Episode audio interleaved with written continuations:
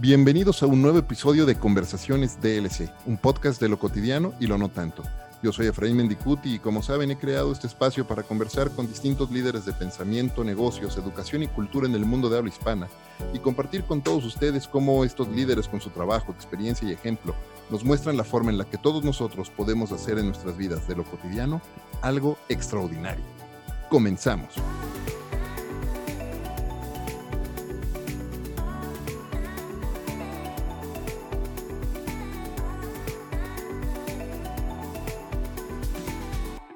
Pionero, maestro o evangelizador son algunas de las formas para describir a mi invitado el día de hoy. Uno de los primeros profesionales que abrieron la industria de gaming en México y en América Latina, con más de 20 años de experiencia, ha co-creado y cofundado distintos emprendimientos, entre los que destacan Gaming Partners, Hotland Powell Capital Management y Altered Ventures firmas a través de las cuales está ayudando a desarrollar una nueva generación de inversionistas, incluso para quienes no tenemos un background o antecedente en los servicios financieros. Mario Valle Reyes, bienvenido a Conversaciones DLC. Gracias por acompañarme. Gracias a ti, Efraín, por el espacio. Me da mucho gusto estar aquí contigo y un saludo a toda tu audiencia. Muchísimas gracias. Oye, pues eh, de nuevo, gracias. Estamos grabando ahora a distancia. Tú estás ahorita ahí en San Francisco, yo estoy en la Ciudad de México y bueno, eh, te agradezco de nuevo el espacio. ¿Y qué te parece si para empezar, eh, como con cada invitado, comenzamos por el principio y nos cuentas un poco de tu historia? ¿Cuál ha sido el camino de Mario para llegar a este punto en tu carrera y en tu vida personal y profesional? Claro que sí, muchísimas gracias nuevamente.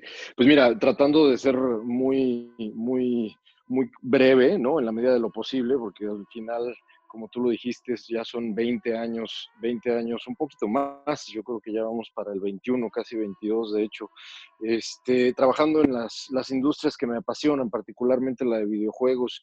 Yo mm, estudié comunicación en la Universidad Iberoamericana, allá en Ciudad de México, soy de Toluca, entonces me quedaba más cerca que los que vivían en satélite o en este, a veces en Polanco con tráfico, entonces iba yo, venía de Toluca la, primera parte de la universidad, pero ya la segunda parte me mudé a México porque fíjate que fundamos eh, una revista, te estoy hablando de 1998, principios de 1998, y fundamos una revista, la revista se llamaba Sputnik, que era una revista de cultura digital y nuevas tecnologías, eh, en ese entonces, como, como, recordarán algunos de los más de los más veteranos que te escuchan, eh, pues obviamente ya para 1998 Internet era toda una revolución, entonces eh, fundamos un, un, mini grupo editorial en ese entonces, esta revista se llamaba Sputnik, vinieron otras revistas, Atomics, de videojuegos, Playfan, unas revistas de cine que se llamaba Cinexcess, otra de música que se llamaba Sónica, en fin, cuando nos dimos cuenta ya éramos un grupo editorial pues, de varias revistas, de varios websites,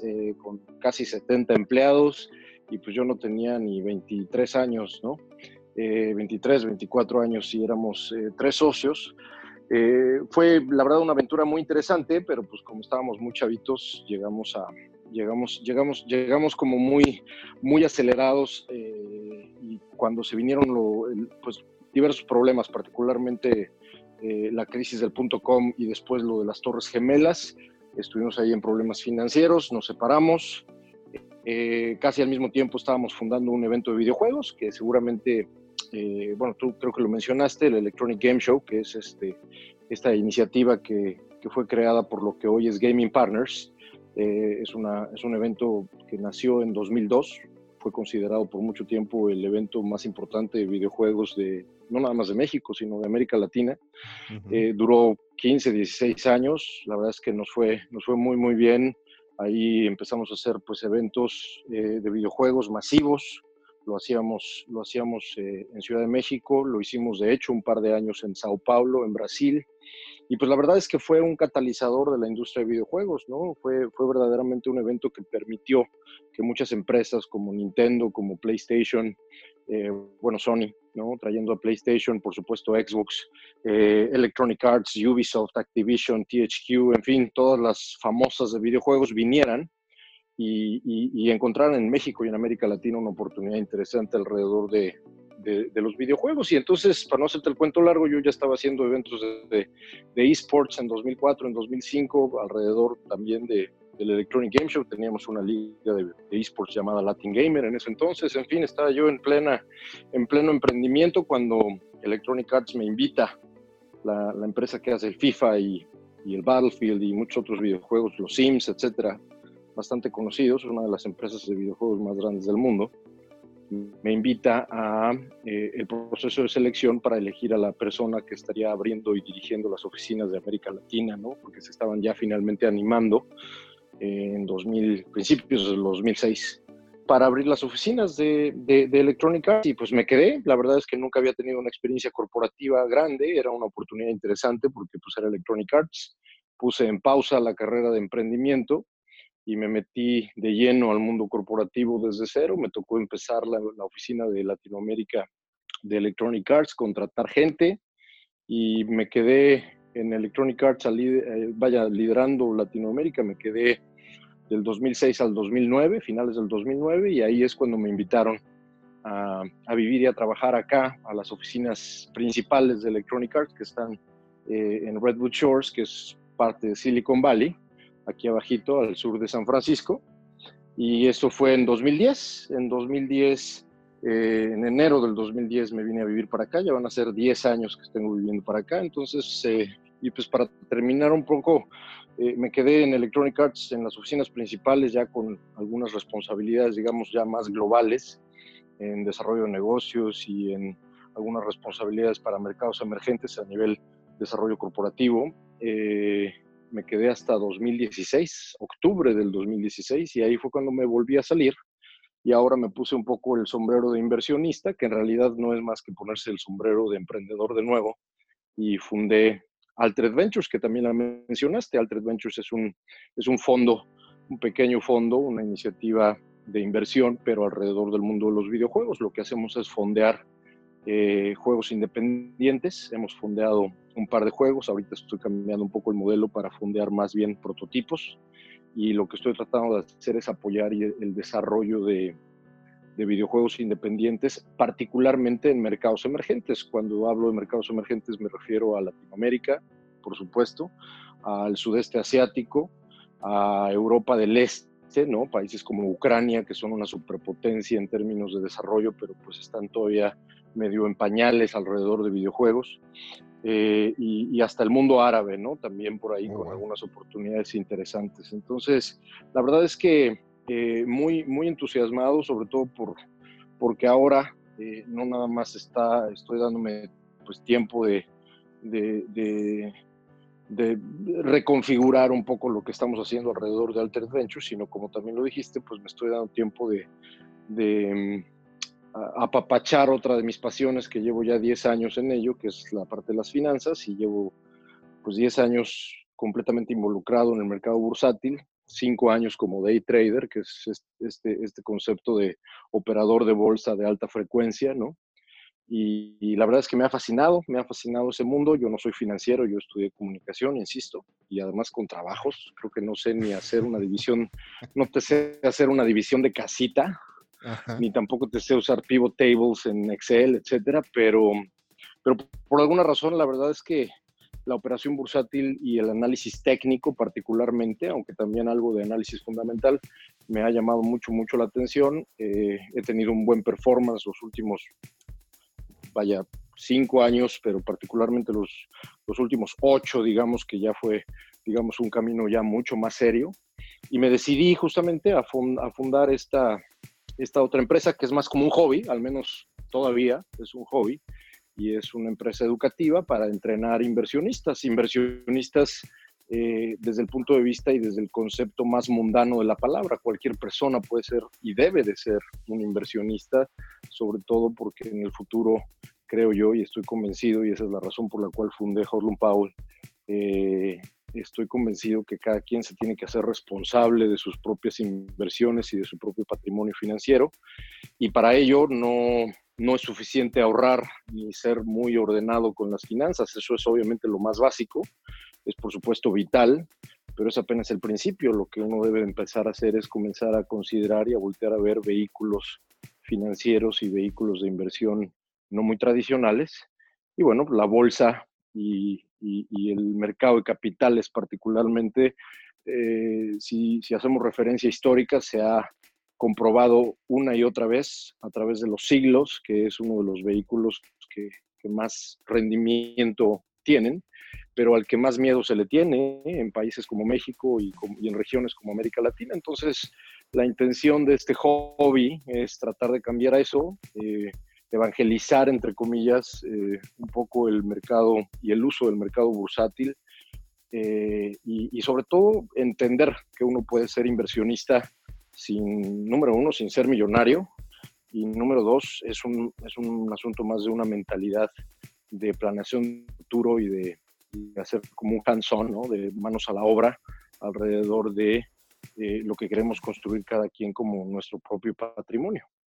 Oye, me acabas, digo, me, acabas de recordar una, una, frase que habla mucho David Back, este autor que habla mucho de finanzas y, y de empoderamiento a través de, de, finanzas personales y de libertad financiera. Y él habla justo de, eh, eh, de, en todas estas empresas en las que gastamos dinero todos los días yendo a comer y comprar. De hecho, es el, el ejemplo de McDonald's, ¿no? Y vas y te compras este, unas papas eh, y una hamburguesa y con lo que tú estás gastando todos los días en esa comida, realmente podrías estar utilizando o invirtiendo esa misma cantidad en acciones en McDonald's, por ejemplo, ¿no? Y cómo va, va eh, este concepto de interés compuesto. Eh, tú decías hace un momento, no necesitas ser millonario para estar haciendo inversiones, ¿no? Y este concepto de, de interés compuesto y de empezar a utilizar, a, invertir con eh, y a tomar ciertos riesgos, digo, no, no tirando la casa por la ventana, pero empezar a hacer ciertas acciones, te puede ayudar a lo largo de, de, los años, no sé, 5, 10, 20 años, a tener una cantidad muy fuerte eh, soportándote. Efectivamente, y ese es un poco como el, una de las razones por las cuales me, me animé a, a lanzar esta iniciativa de educación, yo no le llamaría tanto de educación financiera, creo que es más, mucho más vertical, es un tema más como de educación bursátil, ¿no? O de entrenamiento bursátil, porque los talleres que estoy dando son, por un lado, presenciales, he dado algunos talleres ya en Ciudad de México, en Guadalajara, en Monterrey, ahora regreso a Ciudad de México, esto lo hago cada que puedo, ¿no? Cada que coincide con alguno de mis viajes, ahora voy eh, por motivos de trabajo a Bogotá, entonces también voy a hacer, voy a hacer un taller en Bogotá que ya me, ya me han pedido. Y, he hecho también talleres en línea, ¿no? De manera más como eh, seguida, por lo menos una vez al mes he intentado hacer esto. Y en realidad la naturaleza de este taller y de, esta eh, sesión, digamos, es mucho más, mucho más práctica, ¿no? No es un tema teórico, sino es más bien un, tema, pues, un, poco como replicando, ¿no? En, varias horas, porque el taller dura 12 horas, eh, en varias horas replicar un poco el proceso de aprendizaje que yo he tratado de seguir, particularmente los últimos cinco años, eh, y meternos muchísimo en entender esto que creo que es, digamos, en paralelo a lo que acabas de mencionar sobre el ejemplo de McDonald's, porque para invertir en McDonald's y estarte ahí, digamos, 5 años, 10 años, 20 años, etcétera, por supuesto que el interés compuesto y una perspectiva de inversionista a largo plazo en la bolsa, pues obviamente eh, te construye parte de esa misión patrimonial que creo que hay que tomar con las dos manos. Pero, pero del otro lado también, y ya a nivel, digamos, más corto, mediano plazo, eh, la, la manera en la cual nosotros a veces participamos en el, o tendemos a participar en el mercado bursátil es dándole el dinero a alguien más, ¿no? Dándole el dinero a alguien más quiere decir trabajar con un broker que compre acciones de, en este caso, utilizando tu, tu ejemplo, eh, que, que, comprar acciones de McDonald's, pero pagándole un montón de comisión a ese broker, ¿no? O pagándole no solamente comisiones, sino otros, otro tipo de gastos y sobre todo comprándole productos adicionales que nosotros ni siquiera conocemos. En cambio, si tú conoces de, fondo que no es tan difícil ni que, y sobre todo que no tienes que ser ningún tipo de doctor en finanzas para conocer los conceptos básicos eh, de, esta disciplina llamada análisis técnico, que es la que te puede permitir ser tu propio money manager, ¿no? tu propio administrador financiero de tu cuenta de ahorro o de una cuenta, digamos, que lleves tú y que administres tú, Esa es la parte que creo que también es importante y que muchas veces ni siquiera se considera, ¿no? Porque mucha gente que se dice inversionista, eh, lo, lo, único que hace es pues acumular cierta cantidad de dinero y luego esa cantidad de dinero irla a poner en un fondo que es un producto, ¿no? Un producto diseñado por una empresa financiera que te va a costar, ¿no? Metes ese dinero, pero te va a costar y le estás pagando a alguien más porque administre y a alguien más porque tome decisiones de cómo va a mover el dinero de ese fondo. Y, Entonces, ese dinero que, que terminaría inicialmente dándote utilidades se convierte en estar pagando fees o a lo mejor te da utilidades, pero no te da las utilidades que van a ser suficientes para, poder construir un patrimonio en 5, 10, 15 o 20.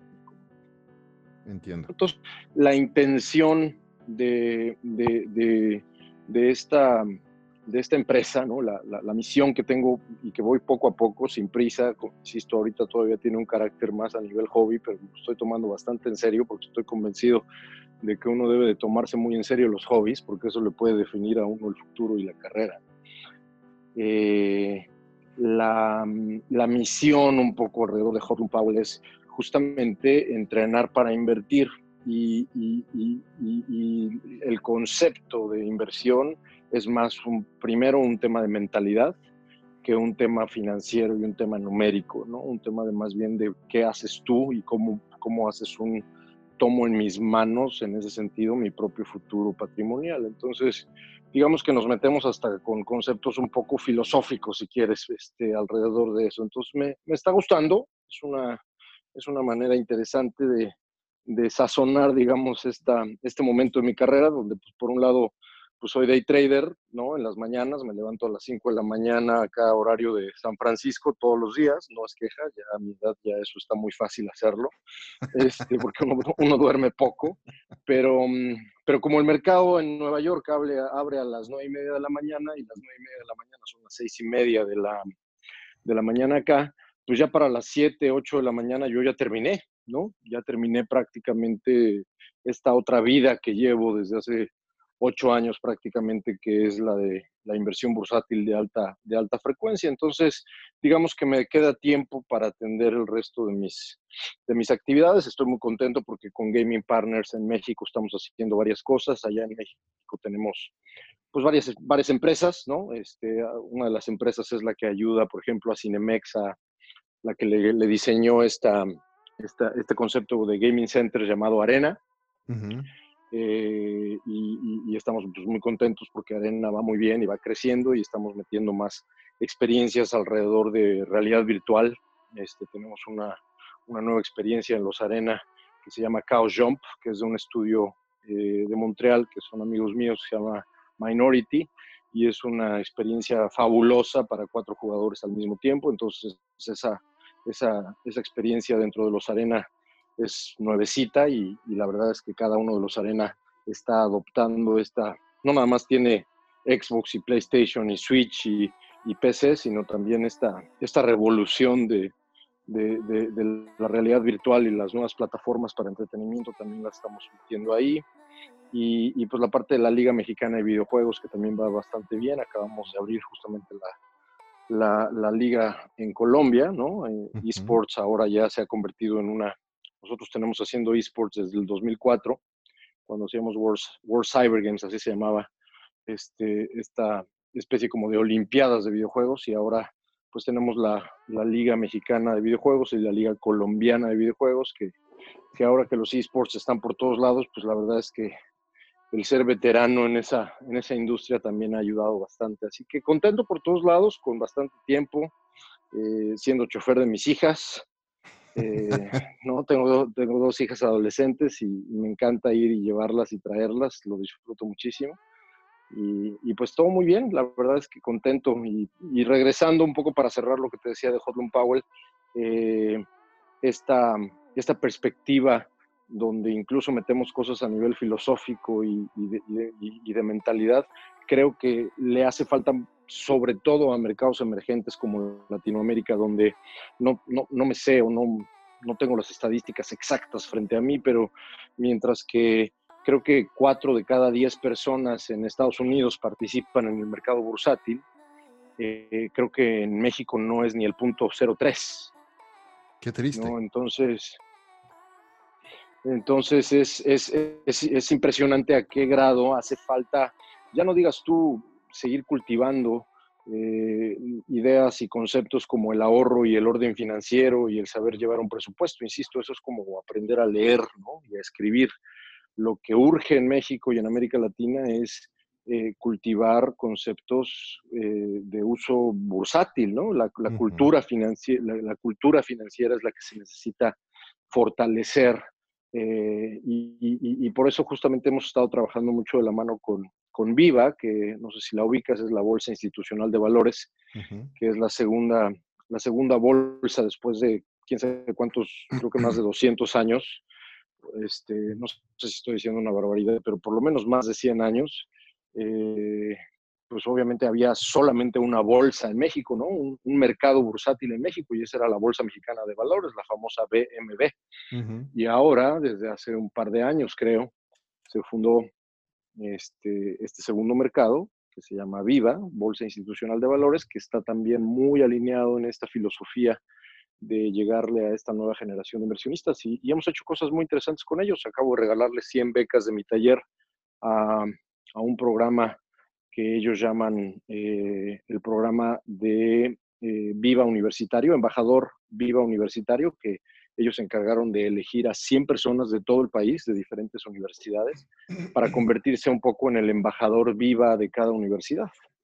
Y, y pues cada una de estas personas tomaron mi taller. Tuve hace dos sábados a 100 personas, más de 100 personas conectadas al mismo tiempo para tomar mi taller.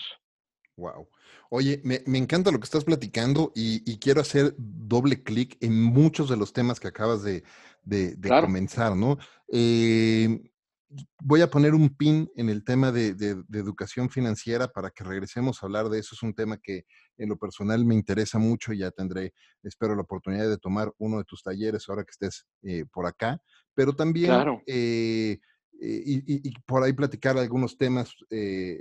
hubo un episodio eh, de conversaciones DLC hace unos un par de meses con Beatriz Mancilla, que ella se dedica a la educación financiera, eh, o digamos a la, al empoderamiento femenino a través de la educación financiera para mujeres y mm, maneja... qué, padre. ¿Perdona? No, dije que qué padre, qué padre, qué interesante. No, no, no tengo el gusto de conocerla, pero ya me dieron muchas ganas de conocerla. Qué padre. No, hombre, no sabes, si puedes escuchar ese episodio, está padrísimo. Y ella, mucho de lo que, de, lo que hace justo es hablar, hablarle a las mujeres sobre la relación del dinero, pero ella tiene una, un approach súper interesante, una forma de, de, tratar el tema súper interesante, porque, y platicábamos en ese episodio, pareciera que en México, en el mundo en general, pero en México en particular, y nada más puedo hablar de, como mexicano, solamente puedo hablar de México, eh, el, donde pareciera que hay un, tabú en la relación de las personas con el dinero, como si fuera, como si tener dinero o hacer mucho dinero fuera malo, cuando en realidad no lo es, para nada, al contrario. Uno si, si hace una buena cantidad de dinero puede usar ese dinero para ayudar a muchísimas causas y a muchísimas personas, ¿no? Y, creo que una de las cosas que tenemos que hacer en, en este país es crear y promover ese mindset de abundancia y de prosperidad para todos. Y justo Beatriz trata ese tema desde el punto de vista no solamente financiero, ella tiene un background totalmente financiero y trabajó para, para un par de bancos durante mucho tiempo, ayuda en banca de inversión precisamente, pero además ella es eh, psicoterapeuta, gestalt, y entonces trata el tema, la relación con el dinero en estos cursos y en estos talleres que da, desde el punto de vista de gestalt también. Súper interesante. Interesantísimo, súper interesante, suena interesante, a ver si luego me la presentas, me encantaría, me encantaría conocerla.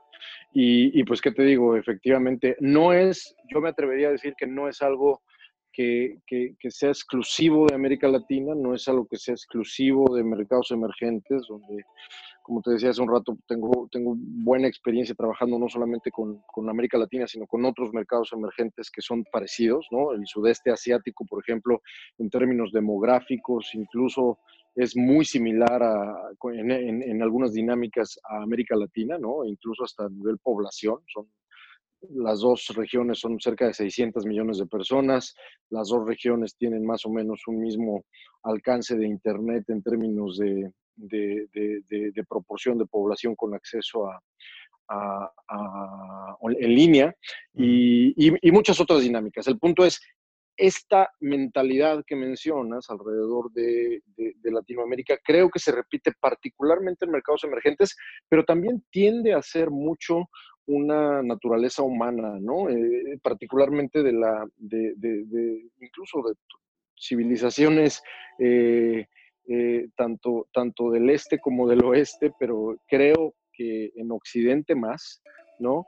Eh, donde, donde hay esta lucha ¿no? entre, entre, entre el capital y, si es el malo de la película, todo lo que tenga que ver con dinero, y, este otro tema ¿no? Que, que, nos llama siempre mucho, que es cómo rescatar un poco las cosas que no tienen que ver con el dinero, y etcétera. Entonces siempre está, eh, por lo menos en nuestra cabeza, en constante conflicto, cuando por un lado, pues no debería, pero si nos vamos incluso ya a las estadísticas y a los números, no tanto al concepto específico, que, al, cual, insisto, le doy toda la razón, pero si nos vamos a las estadísticas, donde sí estamos muy graves en, América Latina es que somos la región que menos ahorra, por ejemplo, ¿no? Somos la región que menos ahorra, eh, incluso por debajo del África subsahariana, ¿no?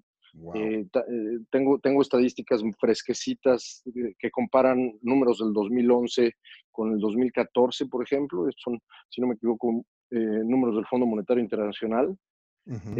pero pero es, es, es, verdaderamente alarmante a qué grado América Latina, los dos años, ¿no? y obviamente en los años consecutivos, pero del 2011 al 2014, fue absolutamente la peor región que, que, ahorró, incluso por debajo de África. Em, y otra estadística que me, que me escandaliza muchísimo es, por ejemplo, que los latinoamericanos, las, las casas, ¿no? Las casas, uh, el household, ¿no? No sé cómo traducirlo en español, pero el, household, ¿no? En hogares en, en este, en, en Latinoamérica, eh, la edad en la que se comienza a ahorrar de manera ya más formal y oficial es hasta después de los 45, 50 años. Y en Estados Unidos y en otras economías desarrolladas, eh, independientemente de que se ahorre más, porque obviamente en una economía desarrollada se ahorra más dinero, pero independientemente de que se ahorre más, la edad en la que más se ahorra en mercados como Estados Unidos o Europa es entre los 25 y los 35 años. Entonces es dramático ver cómo en América Latina sí hay un problema donde no solamente ahorramos poco, sino ahorramos tarde. Ahorramos cuando ya estamos, cuando ya estamos viendo que nos va a llevar el tren, ¿no? Sí, no, ya, ya cuando tienes el agua al cuello y ya te quedan, en teoría, bajo los viejos conceptos de carrera profesional, pocos años, ¿no? Para, para seguir creciendo. Pero justo déjame profundizar en ese tema, porque justo eh, yo sostengo, y lo he discutido con, con algunos otros invitados, sostengo la premisa de que a nuestra generación, eh, no, nos va, eh, no nos va a tocar retirarnos, ¿sabes? no podemos esperar a, la jubilación, ¿no? Eh, los que estamos en nuestros 40 no podemos estar esperando nuestra jubilación en, los 60. No, pero ya, ni siquiera, ya, ni, siquiera te vayas tan lejos. Son números absolutamente ciertos y estadísticamente comprobados, donde no solamente en México, sino en toda América Latina e incluso en, en países desarrollados, los tres pilares que sostienen el concepto de retiro están completamente desquebrajados. Por un lado está el ahorro, que ya vimos Latinoamérica está completamente para llorar, pero los otros dos pilares son eh, el sistema de pensiones, donde el sistema de pensiones, que en el caso de México se llaman Afores, pero en el caso de Chile y de Argentina y de Colombia y eh, de Estados Unidos y de Europa, está pasando por una crisis absolutamente tremenda, ¿no? Donde por un lado biológicamente los seres humanos estamos viviendo más y más y más años eh, y no está alcanzando ninguna estructura eh, construida por el Estado, ¿no? Eh, no hay, por el Estado o por algún tipo como de mecanismo privado o, o combinado entre, entre privado y público, no hay estructura que vaya a soportar esta esta, este, este, crecimiento demográfico importantísimo en términos de que la gente pues está muriendo mucho, mucho más tarde de lo que normalmente se moría. Entonces, ya ni siquiera es nuestra generación. Estamos hablando incluso de la generación más, eh, más, eh, más joven de los baby boomers, que son los que nacieron por ahí de finales de los años 50, eh, ¿no? Entre mediados de los años 50 y, que ya están prácticamente en la antesala, de, en la antesala del retiro. Eh, estas personas están eh, eh, empezando, en América Latina hay incluso headlines de noticias donde en Argentina tienen una unión, una especie como de sindicato, ¿no? De, donde están verdaderamente luchando contra, contra la paupérrima este, pensión que están recibiendo, ¿no? Y, y el sistema chileno, que es de donde salieron un poco la idea de las afores también, pues también está absolutamente colapsando. Eh, y el tercer y último pilar que también está absolutamente destinado, destinado a morir, pues es el sistema de seguridad social y de, salud este, pública eh, en, en, estos países, ¿no? donde eh, incluso en mercados como Estados Unidos tan desarrollados y tan, tan gigantescos, los fondos, no solamente de pensión, sino los fondos enormes que sostienen los sistemas de seguridad social como Medicare, etcétera, pues están a punto de acabarse, se están secando y en el 2035 y en el 2040 se van a quedar sin dinero. Entonces, es un, es un hecho que, que, que, y, por eso es que un poco regresando a la misión que tiene Hotland Powell de, de entrenar inversionistas, porque no me considero una, una iniciativa de educación financiera, lo que estamos haciendo es más bien entrenar inversionistas. Es diferente cuando haces un, eh, un ejercicio de educación física este, ¿no? Y, das clases de educación física, en realidad pues, ser un programa de 54 días donde vas a entrenar a alguien y, y, que ellos se hagan cargo después, ¿no? Entonces, creo que esto es más un programa de entrenamiento muy intensivo, pero para cambiar un poco esa, mentalidad, por un lado, de que uno va a depender de estas estructuras externas que pueden ser provistas por el gobierno o incluso por empresas, porque incluso hasta las empresas privadas que estamos pensando que si pagamos una anualidad este, bastante cara, por cierto, para que nos den una seguridad social o una seguridad a nivel salud este, de calidad, pues nos vamos a enfrentar con muchos con, muchas sorpresas en el futuro, ¿no? Definitivamente. Y justo fue a ese, a ese punto quería ir, porque justo no vamos a poder eh, retirarnos y tenemos que encontrar la forma y la actividad de vida que vamos a tener y cómo nos vamos a sostener eh, en el futuro. Bien decías tú, pues, la, expectativa de vida se va alargando cada vez más. Y, no nada más en, en, cuántos años, sino también en la calidad de vida, ¿no? Porque se espera que vivamos más años y con, en teoría, mejor salud también. Entonces tenemos que empezar a diseñar la forma en la que vamos a vivir en los siguientes años. Y me parece que si mezclamos o buscamos una intersección entre esto que estás haciendo de educación financiera, eh, entre entrenar estos inversionistas y empezamos a pensar también en el famoso gig economy que que ahora tanto se ha ido desarrollando con, estas nuevas generaciones, eh, me parece una combinación perfecta para poder encontrar por dónde empezar a generar nuevos, eh, nuevas vías de ingreso para nosotros. Así es, no, es, definitivo. Y, mira, yo creo que hace poco, un par de días creo, solté un tweet con una tabla que me, que me pareció muy interesante porque además uno creería que demográficamente eh, eh, estos movimientos a nivel trabajo están sucediendo justamente como lo dijiste de, de, gig economy. Y, por un lado sí, pero también por otro lado lo que está más dramático ver, eh, y a ver si, a ver si recuerdo bien los, los, los, números, porque no tengo ni el tweet ni la tabla enfrente, pero recuerdo haber visto que gente mayor de 55 años, que trabajaba en 1998 a nivel proporcional. En total, yo creo que era como, vaya, ni era, no era ni el 32%, era el 31 punto algo, me acuerdo bien, ¿no? O sea, el 31 punto algo de la gente, de la fuerza laboral en Estados Unidos particularmente, que trabajaba este, y que era mayor de 55 años, en 1998 no era ni el 32%, y ahorita está en 40%. Claro. Claro, el 40% de la gente, entonces la gente, la gente no, no, no es que por un lado haya mucha gig economy y todo lo demás, no, es que la gente está teniendo que trabajar más años y la gente que está eh, a ver si me acuerdo también de este otro número, eh, había otra división que era la gente mayor de 65 y la gente mayor de 65 subió creo que del 15 o del 16% en 1998 al 33% en el 2028 o 32%, perdón, en el 2000, este, 2018. Eh, en fin, el punto, el punto es, está creciendo de una manera dramática en términos de fuerza laboral la gente mayor de 55 años y la gente menor de 54 años y de 25 años y de 30 años está dejando de trabajar, digamos, en estructuras laborales tradicionales.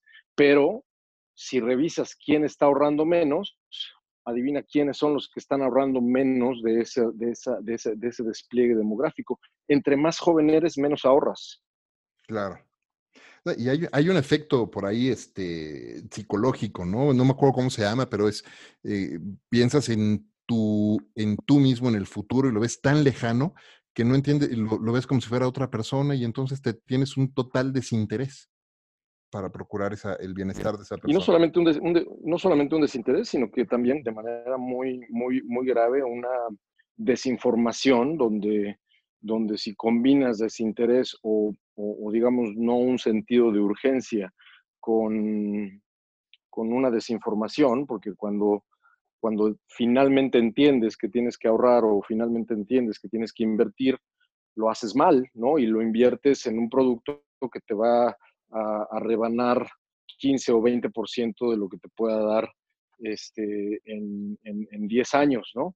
Eh, y, son, son, son temas graves, son temas graves que, que sin duda, sin ponerme muy apocalíptico, aunque sí, la verdad sí, este, este tema, es, este tipo de cosas son las que van a ser mucho más grave eh, la distancia entre los famosos haves y have-nots, ¿no? En, este, en el futuro, ¿no? En 20, 30 años, efectivamente esa distancia entre los que tienen y los que no tienen se va a hacer más grande, pero la razón o las razones de eso van a ser mucho más complejas de que eh, hubo un ente maligno que provocó eso, no.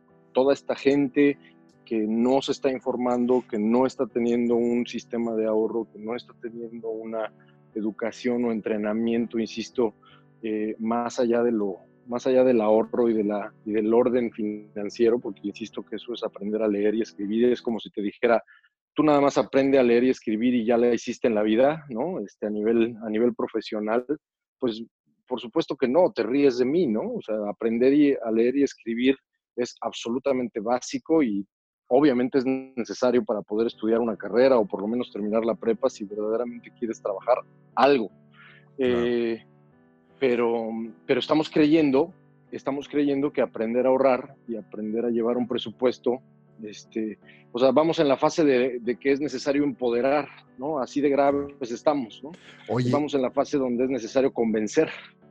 Imagínate eso. Ahora, eh, eh, la educación es clave en esto, ¿no? Y eh, por ahí hace rato mencionabas que tienes dos hijas adolescentes.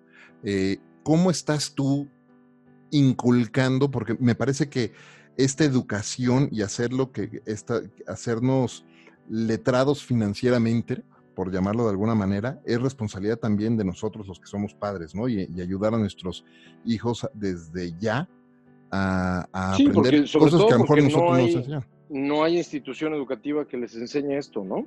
No hay programa, no hay, no hay ningún programa allá afuera ni en los mercados más desarrollados que les enseña, ya no digas tú a adolescentes o a niños, sino a adultos a hacer esto, ¿no? Eh, de, nuestro lado lo que hacemos es, por ejemplo, mi hija, la más grande, que tiene 17 años, eh, tiene una especie de fondo de ahorro conmigo, donde en realidad más que meterlo al banco, desde que comenzó ella a trabajar, ella tiene 17 años, comenzó a trabajar cuando tenía 15, este, y desde que trabaja no solamente para tener su propio dinero, sino que me pasa un cierto porcentaje a mí este, cada paycheck y eh, desde que ella comenzó a hacerlo, yo lo que hago es llevarle ese dinero a una especie como de portafolio bursátil donde No te digo que todos los días, tampoco te digo que cada mes religiosamente, pero ella está pendiente de cómo va el desempeño bursátil de su portafolio particular. Ella trabaja en Starbucks ahora, ¿no? Este, y, bueno, pues mucha de su, del portafolio que, que, tenemos han sido momentos en los que yo he comprado stocks de Starbucks que están ahí, digamos, pagándole dividendos, etcétera. Y tomaron mi taller, di un taller para adolescentes, este, y, obviamente las, las, las, invité, están familiarizadas con esto. También te soy muy sincero y esto es algo que si yo hubiera sabido cuando tenía 20 años, pues ahorita te estaría hablando desde mi jet privado, ¿no? Este, esto es algo que yo aprendí también bastante tarde. ¿no? Te estoy hablando de que yo aprendí eh, cómo funcionaban los mercados bursátiles hace menos de 10 años. Y en realidad aprendí realmente a utilizarlos a mi favor hace ni 8. Y soy day trader hace 5. Entonces, no creas, o sea, tampoco es un asunto donde yo esté 100%, digamos, ya eh, enterado de todo. Eh, ha sido un aprendizaje conjunto y afortunadamente pues sí me han acompañado y las he las he más o menos acompañado en este, en este proceso de, comenzar a abrir su propia, su propia cuenta de, de stocks y, creo que ya terminaron de entender la magia del interés compuesto que si yo hubiera, insisto, aprendido a los 20, ¿no? Este, si yo hubiera aprendido a lo que a los 20 años tú podías ahorrar eh, 100, 200 dólares eh, teniendo 20 años metías mil o dos mil dólares a una cuenta, ya ni siquiera de, stocks particulares, sino específicamente de lo que se llama un index fund, ¿no? Que em, eh, eh, lo que hace es replicar de alguna manera el comportamiento del mercado bursátil o de un índice particularmente. Y si se hubiera metido este dinero en, eh, a los 20 años es totalmente distinto que si se hubiera metido ese dinero a los 30 o a los, o a los 40. Eh, si, tuvieras, si tuvieras metido, no sé, 20 mil dólares, si tú juntas 20 mil dólares, que son como 400 mil pesos a los 25 años, es totalmente, digamos, fácil o entre comillas fácil llegar al millón de dólares para cuando tengas 60, nomás dejándolo, ya ni siquiera moviéndole nada, sino nomás dejándole en el, en el, en el fondo, ¿no? En el fondo índice. Eh, pero si tienes, si, si comienzas a los 45 o 50, pues obviamente no vas a poder, no vas a poder llegar ni a los 80 con, al, millón, ¿no? Hay para los 90, 100. Oye, déjame, déjame cambiar un poco el track, porque una cosa te decía que quería hacer doble clic en, en, varios puntos que tocaste al inicio y, el tiempo se nos está pasando de volada. Eh, y no quiero dejar de tocar este punto. Empiezas tu carrera eh, primero como, como emprendedor, hablaste de Sputnik, de Atomics y de todas estas revistas que, nacieron eh, y que dieron de alguna manera nacimiento al tema de gaming en México y en América Latina, y luego te vas del lado corporativo, estás en eh, varios años en... Eh... después, después de las revistas vino en realidad lo del evento, ¿no? El evento este de videojuegos que hicimos, el Electronic Game Show, que sí, en realidad fue lo que me metió a la industria de lleno. Ok, y, pero, pero, estabas justo como, como emprendedor, emprendiendo con estos proyectos y después te vas del lado de, eh, a la vida corporativa, ahora de nuevo como, como emprendedor, como inversionista, eh, apoyando a distintas iniciativas mencionadas por ahí, iniciativas en México, iniciativas en Colombia y en, incluso en, del otro lado del mundo también. Y mi pregunta es, eh, ¿cómo, en qué momento porque además tocaste, perdón, un paréntesis, un paréntesis adicional, tocaste por ahí el punto de la importancia de, de, estar experimentando y buscando esas pasiones y descubriendo esas pasiones, eh, lo cual coincido totalmente contigo. Yo eso le llamo los, como los momentos o, eh, pues sí, los momentos punta de lanza que nos pueden llevar de una cosa a otra y a descubrir eh, pasiones que ni siquiera se nos habían ocurrido en algún momento. Pero ¿cómo, cómo has descubierto tú eh, esas pasiones y en qué momento, sobre todo, cómo has definido que es el momento de dar un cambio y abrir una nueva aventura o un nuevo capítulo en tu, en tu carrera? Fíjate que eh, en retrospectiva he tratado, he tratado justamente como, además de que ha sido una pregunta más o menos como recurrente a veces, tanto en conversaciones como esta, donde obviamente cada que hay oportunidad agradezco muchísimo tenerla, como también en conversaciones de café o de cervezas, ¿no? Este, donde, donde sale este, este, este tema. Y en retrospectiva yo creo que yo creo que por un lado no hay, no hay como tal una receta que yo podría decir, oye, pues sí, mira, creo que, o ni siquiera una receta, sino una referencia en donde yo pudiera eh, de, manera, de manera como muy clara decir, fue este momento y este momento y este momento donde yo dije, ahora ya. Lo que, lo que, lo que sí, creo que sí se ha más o menos eh, acomodado dentro de mi cabeza como, como, como lo que en realidad pasó, ¿no? porque muchas veces desde, desde, el punto de vista propio eh, uno pierde perspectiva de lo que realmente ha estado pasando y lo único que, lo único que hace es tratar de seguir adelante y seguir, no sé, como intentándole y haciendo cosas, etcétera. Entonces es difícil como contar la historia desde fuera cuando estás, cuando estás tú aquí adentro, ¿no? Pero en retrospectiva yo creo que lo que sí, lo que sí me ha convencido un poco es que ha habido momentos donde yo sí he dicho, yo no sé cómo le voy a hacer, pero ¿no? Yo no sé cómo le voy a hacer, pero yo voy a trabajar en videojuegos, lo dije a los 16 años, ¿no? ¿Por qué? Porque a los 8 años conocí los videojuegos y me encantaron. Mi papá este, eh, llevó una computadora a, la casa ahí en Toluca y me enamoré de los videojuegos en ese entonces, pero a los 16 que jugué un juego en particular que se llamaba Myst, este, ahí fue cuando yo dije, ¿qué es esto? Yo no sé cómo lo voy a hacer, pero yo voy a trabajar en algo relacionado. Eh, y yo no sé cómo le voy a hacer, pero voy a ser day trader. Yo no sé cómo lo voy a hacer, pero voy a ser inversionista de videojuegos. Yo no sé cómo lo voy a hacer, pero voy a tener un hedge fund algún día, ¿no? Y eso todavía no sucede. Yo no sé cómo lo voy a hacer, pero voy a hacer una fundación que tenga que ver con, este, con, con, con, videojuegos y con, y con, y con educación yo no sé cómo lo voy a hacer, pero a lo mejor voy a tratar de enseñar esto que he aprendido, que es inversión bursátil. Entonces, estos momentos de yo no sé cómo lo voy a hacer, pero eh, sí han sido cosas que en mi mente se han como plantado de manera muy clara para decir, ¿quién sabe cómo chingados lo voy a hacer? ¿Quién sabe? Pero estoy convencido de que voy a hacer tal, ¿no? Y, y algunas cosas han salido, otras cosas obviamente no, no han salido, eh, seguramente algunas otras cosas no saldrán, pero otras sí.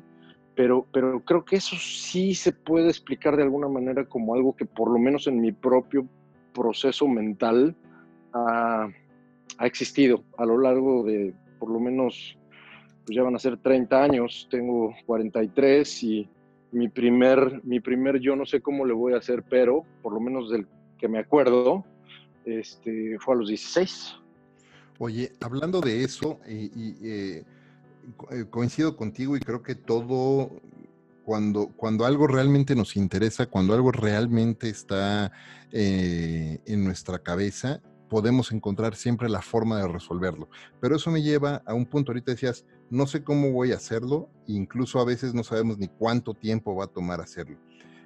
¿Cómo ha sido o qué, qué rol ha jugado en eso la paciencia, la disciplina y la consistencia para ti?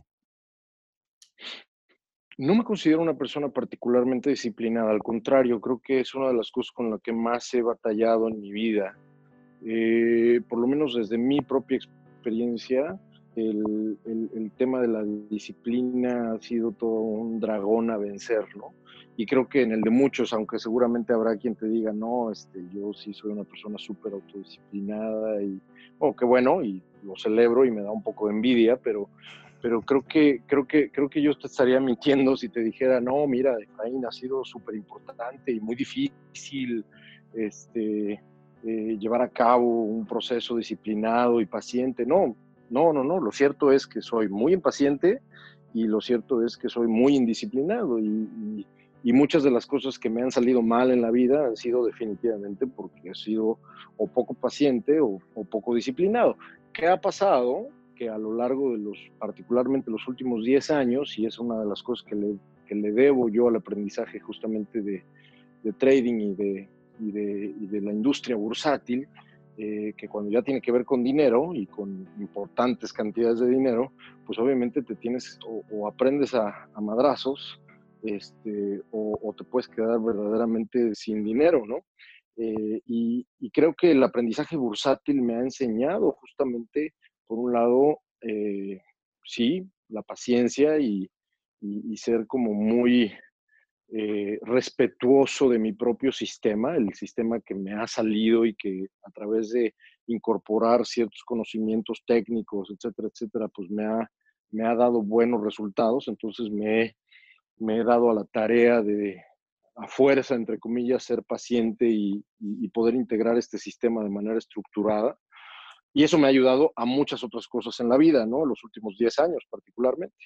Eh, y bueno, pues la disciplina también, el, hecho, por ejemplo, de tener que, al principio, ahora ya me sale de verdad muy, muy fácil, pero al principio pues sí era un, un dolor hace 10 años este, realmente estar listo a las 5 de la mañana, 5 y media de la mañana con café frente a la computadora para poder este, para poder estar listo para que abriera el mercado, ¿no? Entonces, creo que, creo que el, el, el, mundo de la inversión bursátil me ha ayudado definitivamente a, a, tratar de domar un poco a este dragón de la indisciplina y de la...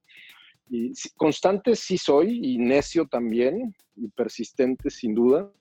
A mí me dices que no y es como si me dijeras pásale, este, pero, pero creo que, pero creo que la parte pero creo que la parte de la disciplina y estructura específicamente es la que siempre me ha fallado y que afortunadamente he podido de alguna manera domar eh, justamente alrededor del aprendizaje del aprendizaje del aprendizaje bursátil eh, es algo que siempre estará conmigo porque es parte de mi, mi personalidad no pero pero creo que creo que creo que la he podido domar bien hasta por lo menos hasta el momento muy bien. Oye, se nos está acabando el tiempo, el tiempo vuela y, se nos está acabando el tiempo, pero quiero hacerte tres preguntas más antes de, antes de irnos.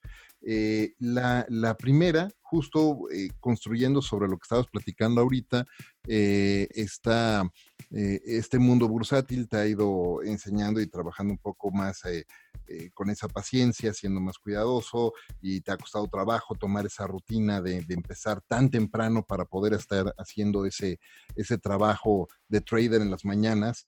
y una cosa que toco con todos nuestros invitados es el tema de las rutinas y de los hábitos. Me parece que para que una persona sea tan productiva y prolífica como, como tú con lo que estás haciendo, pues necesitas desarrollar ciertos hábitos y ciertas rutinas. ¿Qué nos puedes decir tú de las rutinas y hábitos que, Mario ha desarrollado para poder desempeñarse hoy como lo hace? Pues mira, a lo mejor también de nuevo la respuesta no es mucho la que, la que, la que esperas, pero tampoco es que tenga yo demasiadas rutinas. A, final del día esto que te digo de levantarse, insisto, mucho más temprano, eh, ya es algo que me sale con la izquierda y que podría a lo mejor asociarse a un concepto rutinario de decir, bueno, pues sí, Mario se tiene que levantar a las 5 de la mañana todos los días porque a las seis y media más le vale que esté listo con sus posiciones y con todo lo que tenga que que digamos como que estar listo para poder operar si a las dos horas quiere haber tenido un muy buen resultado, ¿no? Esa parte ya me sale bien y creo que sí podría definirse como una rutina muy mundana y muy, muy cotidiana, muy específica, que es pues como le hacía yo, poniendo mi, mi alarma y mi modo a levantarse, ¿no? Pero en realidad esto no es algo que, digamos, bueno, por lo menos desde mi punto de vista no es algo no es algo, digamos, fuera de lo común, ¿no? Todo el mundo puede poner una alarma y, se despierta y listo. Y un buen café hace maravillas. Eh, por lo demás, creo que en realidad justamente el ser una persona desestructurada, el ser una persona con un pensamiento no muy lineal, no muy ordenado, eh, nunca me he querido hacer el diagnóstico como tal. Mi vida este, personal y, y, las personas que más me conocen dicen que y aseguran que tengo este déficit de atención, probablemente sea cierto, pero, pero creo, que, creo que afortunadamente, y lo digo, lo digo sin ironía, afortunadamente esta, esta desestructura que te digo, este, esta falta justamente como de, de orden en ciertas cosas, tanto en mi pensamiento como en hacer las cosas, es lo que me ha ayudado un poco lo que me ayudó, por ejemplo, dentro de Electronic Arts a crecer, ¿no? Como, como, como no solamente a nivel de puestos, sino a nivel de visibilidad, ya una vez habiendo llegado acá, eh, fue justamente porque yo estaba posicionado un poco como el mexicano necio, que, este, que, que quién sabe cómo le hacía, pero hablaba con quien pudiera hablar para poder lograr lo que yo y mi jefe, o yo y mi equipo, o yo y la gente que trabajaba conmigo nos estábamos poniendo de objetivo. Entonces, más que, más que una rutina es la, no sé si es buena o mala costumbre, de necear en las cosas que creo que son las adecuadas para poder conseguir lo que te estás proponiendo. Esa parte más que rutina es una, pues no sé cómo llamarle, más allá de una, una, una necedad, pero justamente yo quisiera, yo soy de esas personas que quisiera tener ese tipo como de buenos hábitos y de buena y de buena buena buena buena estructura para poder a lo mejor este integrarlo en algunas cosas que yo sé que podría ser mucho mejor. Te voy a poner un ejemplo. Eh, tengo meditando tres años, ¿no? Eh, pero si tú me dices, oye Mario, ¿y cómo, cómo, cómo haces esa rutina? Ya me imagino que pues después de tres años es todo todo un hábito, toda una rutina y te estaré yo súper mintiendo, ¿no? O sea, te diría, sí, llevo tres años meditando, pero creo que no ha pasado una sola semana este, en la que lo haga de, la misma forma. A veces lo hago este, en la mañana, a veces lo hago al despertar, otras veces lo hago después de bañarme, otras veces lo hago hasta en la noche y muchas veces, a veces hasta se me pasa, ¿no? Entonces, esta, esta, esta, esta, digamos, esta bonita costumbre o este hábito de la meditada o de la meditación se ha integrado de una manera muy interesante en mi vida porque efectivamente me ha ayudado mucho. Llevo ya bastante tiempo haciéndolo, pero no soy ningún ejemplo rutinario ni de hábito para decir, oye, Mario lo hace, pero sin fallar, ¿no? Igual que el ejercicio, yo hago ejercicio, he hecho ejercicio toda, toda, toda mi vida y ahora mismo estoy desde hace también unos dos, tres años haciendo un par de, de, este, de rutinas que tienen que ver con los famosos kettlebells, que no sé cómo, cómo se llaman en español, los, estas como pesas de candadito, no sé si las ubicas. Sí, sí, claro y, y, me encanta, me encanta porque pues no se necesita ir al gimnasio, te cansas un montón, este, haces estas Russian swings que me encantan y que son bastante completos, etcétera pero tampoco te estaría yo súper choreando si te dijera que tengo una rutina súper establecida al respecto. Trato de hacerlo lo más posible y mi meta es tratar de hacerlo tres veces a la semana, pero mm, los últimos tres años creo que no ha pasado dos meses este, en, que, en que los haga verdaderamente sin fallar. Entonces, no sé, este, no sé si respondo de una manera poco interesante, pero, pero creo que estaría yo medio mintiendo. No, muy bien, Mario, muchísimas gracias por eso. Eh, déjame hacerte, antes de, ir a la pregunta final del episodio, déjame preguntarte dónde las personas pueden conectar con Mario, dónde te pueden seguir, si están interesados en tomar alguno de tus talleres ahora que estés acá en México o en cualquier país de mm, América Latina que, que nos escuchan. Por supuesto que sí. Pues, en realidad la el único lugar donde soy bastante activo es en Twitter. Eh, me pueden encontrar como arroba Mario Valle Reyes, que es la que menos uso, pero ahí es donde me pueden a lo mejor este, hacer una mención o ver en el bio, en la bio, este, el otro nombre de usuario, que es Bill Benny, si me permites deletrearlo, es B de bueno, y de Ignacio, L de loco, B de bueno, E de Ernesto, N de niño y Benny, así como suena. Esa es la cuenta en la que soy mucho más activo. Soy usuario de, de Twitter desde el 2006, 2007, ya ni me acuerdo y la verdad es que es una red social que me, que me encanta y que uso mucho. De hecho, por ahí vino el contacto contigo y bueno, de nuevo, muchas gracias por la oportunidad. Em, y hablando específicamente de estos talleres, el sitio web es hotlumpowell.com, así como suena, hotlumpowell con O, W-E-L-L, powell.com. Eh, y eh, ahí vienen la información de los siguientes talleres, particularmente hoy que es si no me equivoco, 7 de octubre. Eh, a finales de octubre voy a tener un eh, taller presencial en Guadalajara, porque voy a Guadalajara a, unas juntas. Eh, un par de días después, el 26, el 24, 25 de octubre estoy en Guadalajara. El 26 o 27 de octubre estoy en, Ciudad de México. y normalmente, aunque probablemente cambie de fecha, a principios a principios de noviembre estaré en Bogotá. Muy bien. Buenísimo, muchísimas gracias, Mario. Oye, pues mira, estamos, estamos, llegando ya a la pregunta final de este episodio. El tiempo se pasa volando, ha sido un episodio, una, una plática súper rica. Eh, gracias. El, toda la premisa de, de, de conversaciones DLC es compartir con las personas cómo líderes como tú hacen de lo cotidiano algo extraordinario. ¿Qué es para ti, Mario, y cómo haces de lo cotidiano algo extraordinario? Y qué buena pregunta, muy interesante pregunta. Y qué bueno que terminaste con ella porque si no me hubieras metido en aprietos al principio, pero eh, no, de verdad suena suena súper interesante. Eh, creo, que, creo que la cotidianidad, y, regreso un poco a lo que te dije al, al, principio, donde te decía, por ejemplo, que en mi caso estoy convencido que, que, que los, por lo menos a nivel carrera, los hobbies o los pasatiempos o lo que te gusta hacer, hay que ver de qué manera los conectas verdaderamente con, con, con, tu carrera, ¿no? Cómo los tomas en serio. Los, hobbies son la cosa o una de las cosas que más en serio hay que tomarse desde mi punto de vista. Y, y conectando esa idea con lo cotidiano, con la cotidianidad, es, pues la cotidianidad está llena de horas, ¿no? Las famosas horas nalga que yo llamo. Eh, y esas horas y ese tiempo limitado eh, pues van a delimitar justamente o van a definir justamente a qué le estás dedicando tiempo, ¿no? Esa cotidianidad está construida de un tiempo finito y en ese tiempo finito es donde tú tienes que integrar pues, muchísimas cosas que uno tienes que hacer y otra que quieres hacer.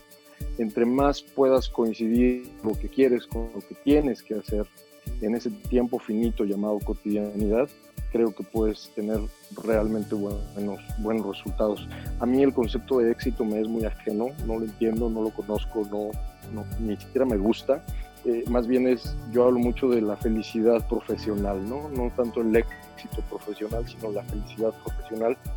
Y si algo puedo decir de mi vida es que, por lo menos hasta el momento, profesionalmente, obviamente con altibajos, con topes y con, y con retos, pero este, una, una, una, felicidad que me ha salido bastante bien es la profesional y en ese sentido eh, creo que se debe principalmente a saber elegir eh, o por lo menos no sé si saber sea la palabra pero elegir de acuerdo a lo que quiero eh, dónde, dónde invertir esas horas de lo cotidiano. Entonces creo que creo que con eso trato de contestar la pregunta me encanta saber elegir en dónde vas a dedicar tu tiempo en, lo cotidiano para encontrar esa, esa, felicidad profesional. Me encanta. Muchísimas gracias por compartir eso, Mario, y muchísimas gracias por acompañarme y dedicar este, esta hora de tu tiempo a compartir conmigo y con la audiencia que escucha Conversaciones DLC. Gracias a ti, Efraín. Un saludo para todos tus podescuchas y te agradezco mucho el espacio. Muchísimas gracias. Antes de despedirme, quiero hacerte un breve y rápido reconocimiento por ese trabajo que estás eh, haciendo hoy, enseñando a tantas personas allá afuera eh, a, ser inversionistas. Y, yo de verdad espero en algún momento tener la oportunidad de acompañarte en uno de tus talleres y aprender Muchas gracias. un poco más de ti. Muchísimas gracias. Muchas gracias a todos los eh, que nos acompañaron en este episodio de Conversaciones DLC. Gracias como siempre al mejor café de México, Ricolto Café.